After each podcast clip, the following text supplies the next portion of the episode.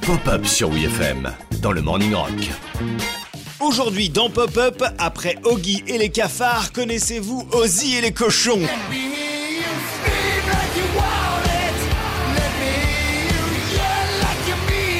Mais d'abord, un peu de contexte. Dans les années 80, un télévangéliste américain très populaire prend pour cible la musique rock et particulièrement Ozzy Osbourne. Son nom, Jim Swaggart.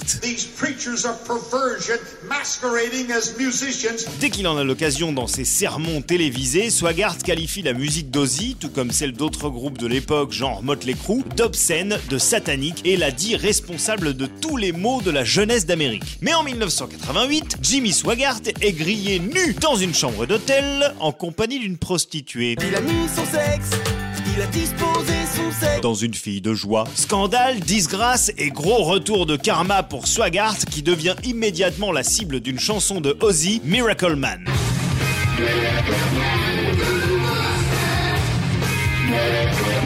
Et oui, bon, Oh Pour le tournage du clip, Ozzy ramène pas moins de 60 cochons d'élevage dans une vieille église britannique, histoire de proposer une métaphore des plus élégantes sur les porcs qui cachent leurs péchés derrière leur religion. C'était finement observé et fort amusant. Au moment de démarrer les caméras, des enceintes gigantesques diffusent le morceau à fond et avec l'acoustique de l'église, ça crée une cacophonie aussi violente qu'inattendue. Résultat, 60 cochons effrayés se mettent simultanément à relâcher leur sphincter, inondant le lieu de culte d'une mare de caca. C'était la cacacophonie donc.